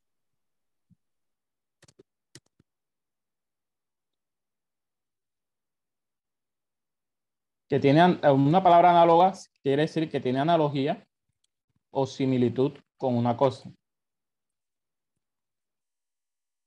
De cierta forma. Es decir, que en el, que en el punto 3, que en el punto 3, eh, la palabra omitida ha de suplirse, se está supliendo con qué? Con una palabra análoga o relacionada con la omitida, es decir, con que está, se está supliendo con una palabra similar o que, que, que su, que su concepto o su significado es similar de una u otra forma. Vamos a ver un ejemplo. Puede ser un sinónimo. Sí podría ser un sinónimo o que en el concepto vaya a significar lo mismo. Por ejemplo, miremos este ejemplo para tener un poco más claro eso. Y no se preocupen por lo que estoy escribiendo, que yo ahora, ahora que termine, yo les paso por Signal todo lo que he escrito en el tablero para que le quede a ustedes. Génesis capítulo 50. Vamos al Antiguo Testamento. Perdón.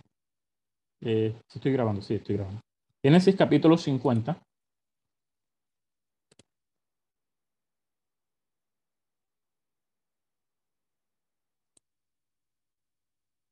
Verso 23.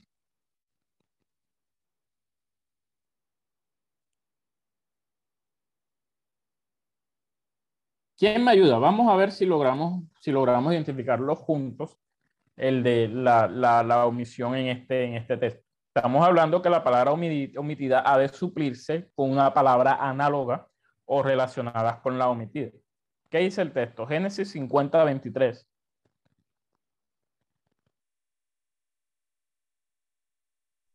Y vio José los hijos de Efraín hasta la tercera generación. También los hijos de Maquir, hijo de Manasés, fueron criados sobre las rodillas de José. Ok. Vemos que estamos buscando una palabra que fue suplida con una palabra análoga o, sí, o relacionada con la omitida. Para, para ustedes, olvidémonos de la palabra omitida y busquemos para, usted, para nosotros cuál aquí en este texto sería una palabra análoga. Serían, fueron criados en las rodillas de José. ¿Por qué usted dice que fue, que, que esa es la, ¿cuál sería la palabra? Me citó la frase, pero ¿cuál sería la palabra análoga ahí? Generación. ¿Cómo? Generación sería, hermano. No, no, no. Rodillas. Rodillas. La análoga sería rodillas, porque ¿quién cría en las rodillas? Los abuelos. Es una forma, es una forma de. Es una de- palabra análoga. sí, de dar a entender que fueron criados con él, que estuvieron con él, Entonces, ya se criaron cerca de él. si esa es la palabra análoga y estamos viendo que la palabra omitida fue reemplazada por la palabra análoga o por una palabra relacionada con ella, ¿cuál sería la palabra omitida ahí?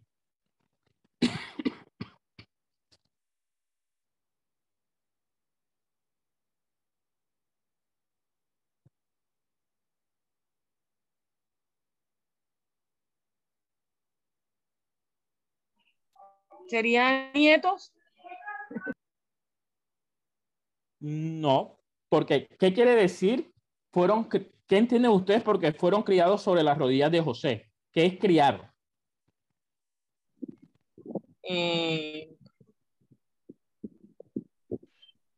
Instruir. Instruir, enseñar. ¿Y, qué, ¿Y a qué se refiere las rodillas?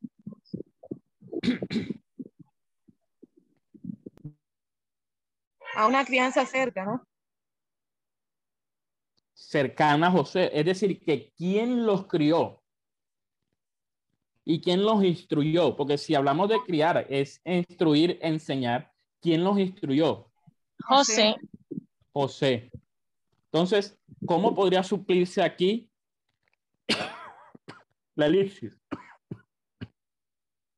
puede ser bajo el cuidado de José.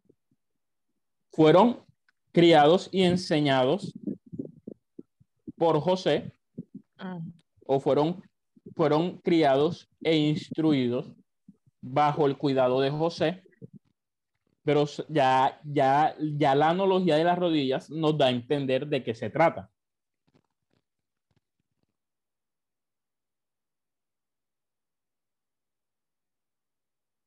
Sí quedó claro esta parte. Amén.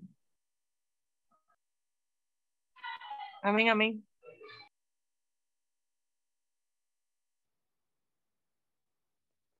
Vamos a buscar otro ejemplo.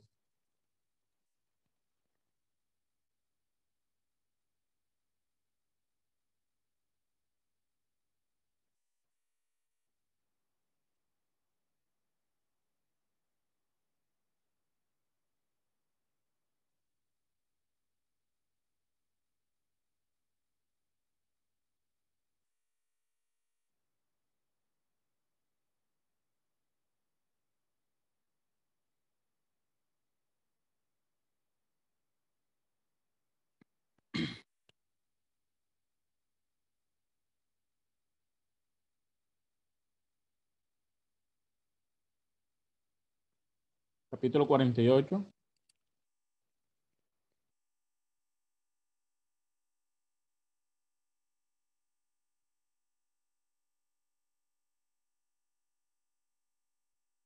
Miren, ¿quién me explica esto? Verso 12 del capítulo 48 de Génesis. Están, usando la misma analogía. Pero ¿a qué se refiere esta vez?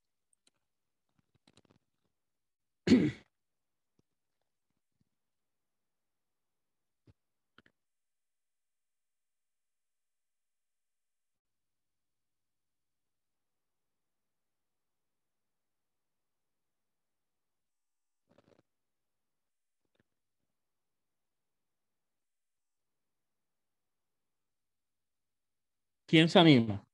¿Quién de los presentes se anima?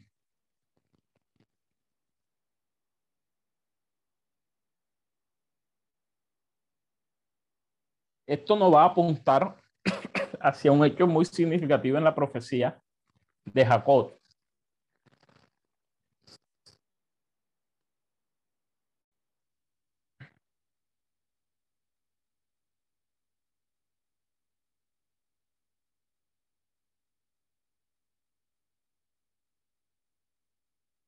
Eh, sería entonces José los apartó.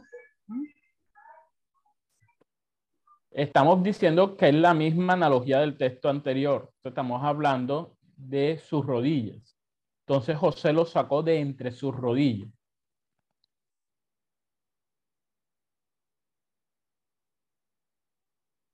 Pero, perdón, pero perdonen, aquí no hay una omisión como tal. Aquí no hay una elipsis. Sino para que veamos en cuenta la forma también en que las palabras análogas se usan, aunque no haya una elipsis en el texto. ¿A qué se refiere el verso 12? Cuando dice entonces José lo sacó de entre sus rodillas. Literalmente, eh, los hijos de José, de José Pablo, eh, Jacob los vio y tenemos entendido, uno asume, uno supone, por la construcción del texto, que cuando Jacob los ve, los abraza, les besa y les abraza. Entonces, cuando les besa y los abraza, parece que ellos quedaron con Jacob abrazados. Y al ver José que no se apartaban de Jacob, José los retira de Jacob, de la cercanía a Jacob pero el texto va a hablar que lo sacó de entre sus rodillas. Y tipológicamente hablando, si tomamos la omisión del texto anterior y entre sus rodillas va a hablar criado y enseñado de una manera muy cercana, muy, muy directa, como si fueran hijos propios, se podría decir que aquí Jacob estaba tomando como hijos propios a los hijos de José. Y eso tiene completamente relación con la profecía y con lo que sucede con Efraín y Manasés después, que son tomados como hijos propios de Jacob. Entonces, hay palabras análogas en el texto bíblico que no van a apuntar a ninguna elipsis, pero, pero hay palabras análogas que sí van a apuntar a una elipsis. Es nuestro deber encontrarlas y identificarlas cuando sí y cuando no. Amén. Porque aquí, Eh, por- dígame. eh, que saque esa conclusión por lo que viene diciendo el texto, Correcto. pero también podría, podría entenderse, si no leemos el texto al principio, podría entenderse que era que los niños estaban en las rodillas de José y entonces él los apartó para inclinarse a tierra. Pero Correcto. entendemos lo que usted está diciendo es por lo que dice el texto en el anterior. contexto, el contexto. O sea, aquí hay una interpretación literal.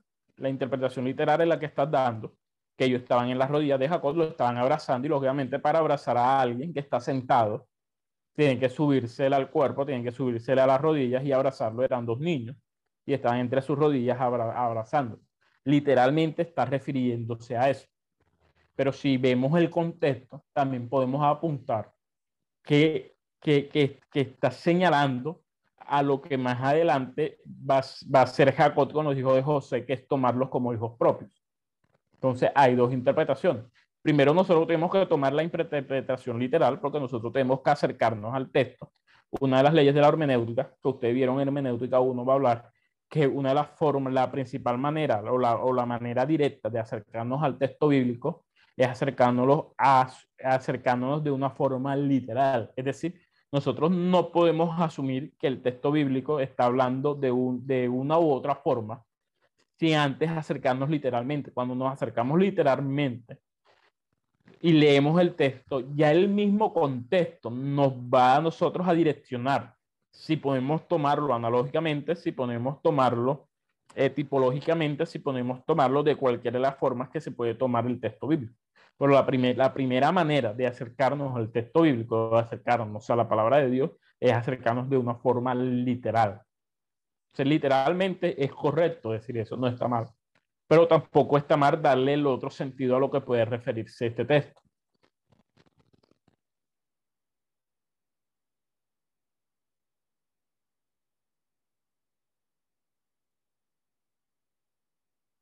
Vamos al libro de Isaías. Profeta Isaías.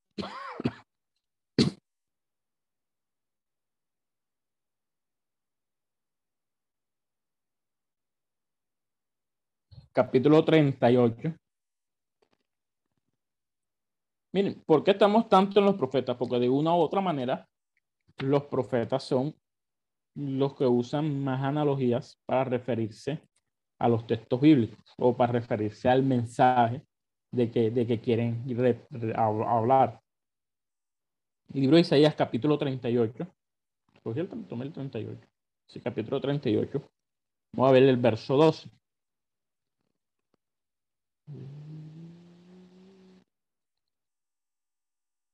¿Quién se anima a identificarlo aquí la, la, elipsis?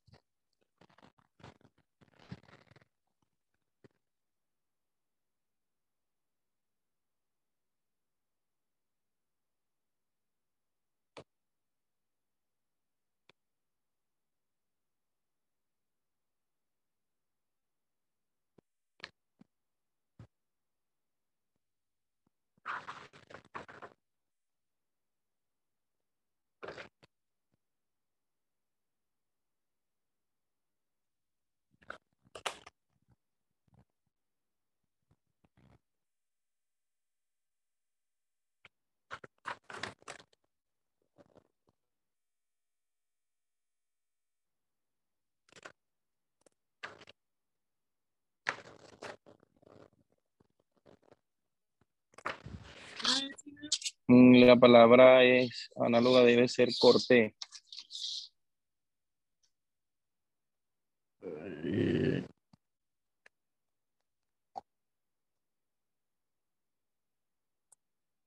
Corté, en como tejedor corté mi vida. Sí, bueno, eh, mirándolo de- desde el punto de vista de la, de la palabra análoga, corté mi vida. Dice, me cortará con la enfermedad.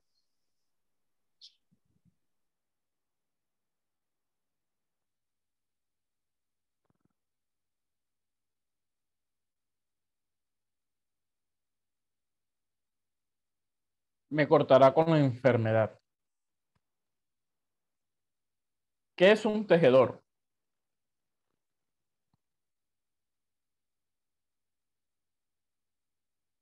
Alguien que teje. Pero ahí no está hablando de una persona. Está hablando de un animal.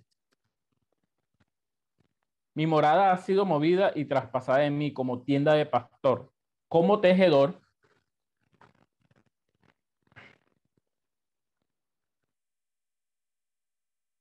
corté mi vida. Bueno, también se podría decir de una persona, eh, porque hay un ave que es tejedor también, pero también está hablando, sí, del hecho de tejer. El que teje corta.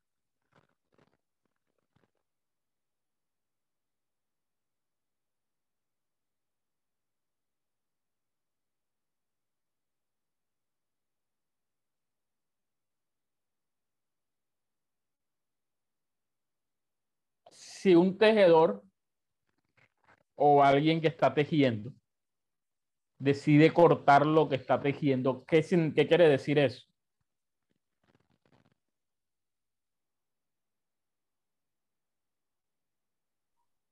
Que terminó, ¿no? Que terminó que terminó. O que terminó con lo que estaba tejiendo, en cierto sentido. Entonces, ¿a qué se está refiriendo el profeta cuando dice, como tejedor corté mi vida? Ya está al final de sus días.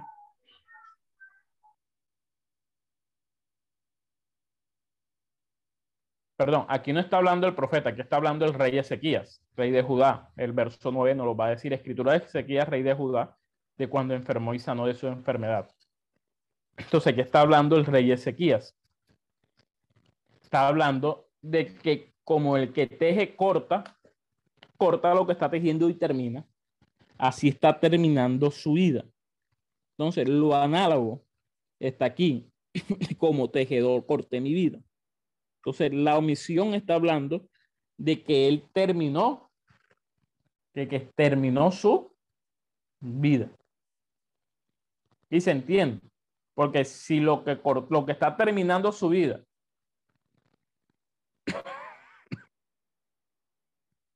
es la enfermedad, lo que lo cortará él es la enfermedad. Por eso él va a continuar, me cortará con la enfermedad. Porque el tejedor corta lo que teje con una tijera. Entonces, la tijera para Ezequías vendría siendo la enfermedad. Entonces, si un tejedor, si como tejedor corta su vida, la herramienta que está usando para cortarla es la enfermedad. Y la enfermedad lo consumirá entre el día y la noche.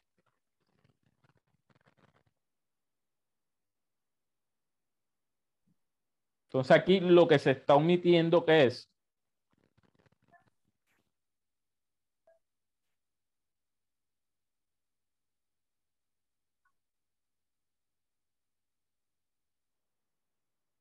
que como un tejedor termina con su tejido, así, así, así terminó mi vida con la enfermedad. A su muerte. Correcto. Entonces, esta palabra, esta palabra análoga o relacionada con la omitida. Sí, o sea, lo que está, sí, lo que está omitiendo es la, la palabra terminará. Sí, la idea de terminar su vida, porque las palabras análogas no van a reemplazar tampoco una palabra como tal, sino también una idea del autor o, de, o del que está hablando. En este sentido, la idea era de terminar con su vida, pero es que él, no le iba a terminar, es decir, él no se iba a quitar la vida, sino que la enfermedad está, estaba haciendo lo que estaba cortando con su vida, así como el tejedor corta lo que está tejiendo, termina lo que está tejiendo. Entonces no quiere decir que él, que él va a cortar su vida, que él va a terminar con su vida, sino que la enfermedad va a terminar con su vida como el tejedor termina con lo que, lo que está tejiendo. Ok, entonces la palabra análoga es corté o es, enfermedad. Corté, corté, corté, corté de cortar, de terminar, de que se acabó. Pero no está refiriendo a que él va a cortar directamente su vida, sino que la enfermedad me cortará. Por eso dice, me cortará con la enfermedad. O sea, el tejedor, el tejedor cortará mi vida. El que está tejiendo, mi vida la cortará, pero la cortará con la enfermedad. Entonces está hablando también y está haciendo una analogía de que hay alguien que está terminando con su vida.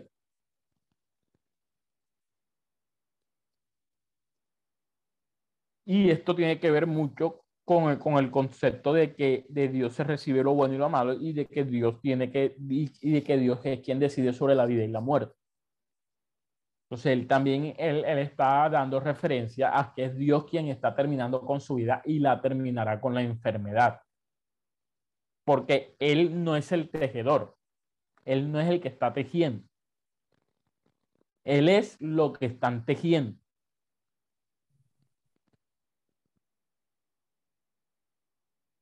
Él es el tejido. El tejido, correcto.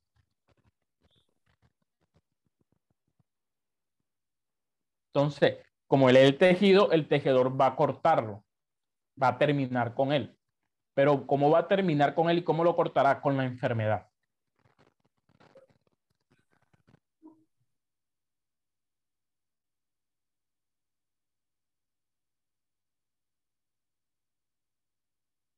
Amén, mis hermanos. Amén. Amén. Bueno, hermanos, vamos a dejarlo hasta aquí por el día de hoy en la próxima clase, por ahí si no, si no me equivoco, más o menos como el jueves en la noche, les estaré pasando la actividad o, o antes, no sé, voy a, voy, a, voy a organizar del parcial. Va a ser ejercicios como los que hemos venido realizando. Le daré los textos y me tienen que encontrar la elipsis en, en, cada uno de los textos que se está encontrando y explicar de, por qué encontraron esa elipsis y por qué se da esa elipsis ahí en ese texto. ¿Y a qué se refiere? Mano Daniel. A mí, mis hermanos, dígame. Podría poner para tomar una foto a la, al ejercicio. Eh, ¿Cómo así? Para el escrito que está de los ejercicios. Lo, que tengo acá. Sí. esto, Eso.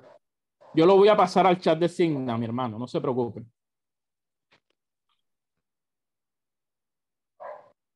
Yo esto lo voy a pasar ahora al chat de Signa para que todos los tengan a la mano. Ya pasé también todo lo, lo- lo que hemos, lo que hemos usado hasta el momento. Y en esta semana, de aquí al jueves, le estoy pasando la actividad del parcial para que todos tengan claro. De todas formas, también, ya, ya hoy, con la ayuda de Dios, voy a subir en la página todos los videos y les para, pasaré el acceso para que puedan ingresar no solamente a los audios, sino también a los videos de las clases como tal, las grabaciones de los videos de las clases como están, porque las grabaciones no se, no se guardan solamente en, en audio, sino también en video. Amén, mis hermanos.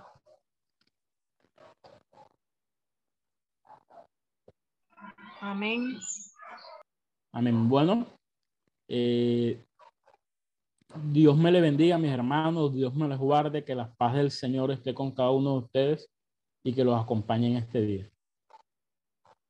Saludos a todos. Amén, hermano. Bendiciones. Amén. Amén, amén. Esperamos que este estudio haya sido de bendición para su vida y ministerio. A Dios sea la gloria. Este es el Ministerio El Goel, vidas transformadas para cumplir el propósito de Dios.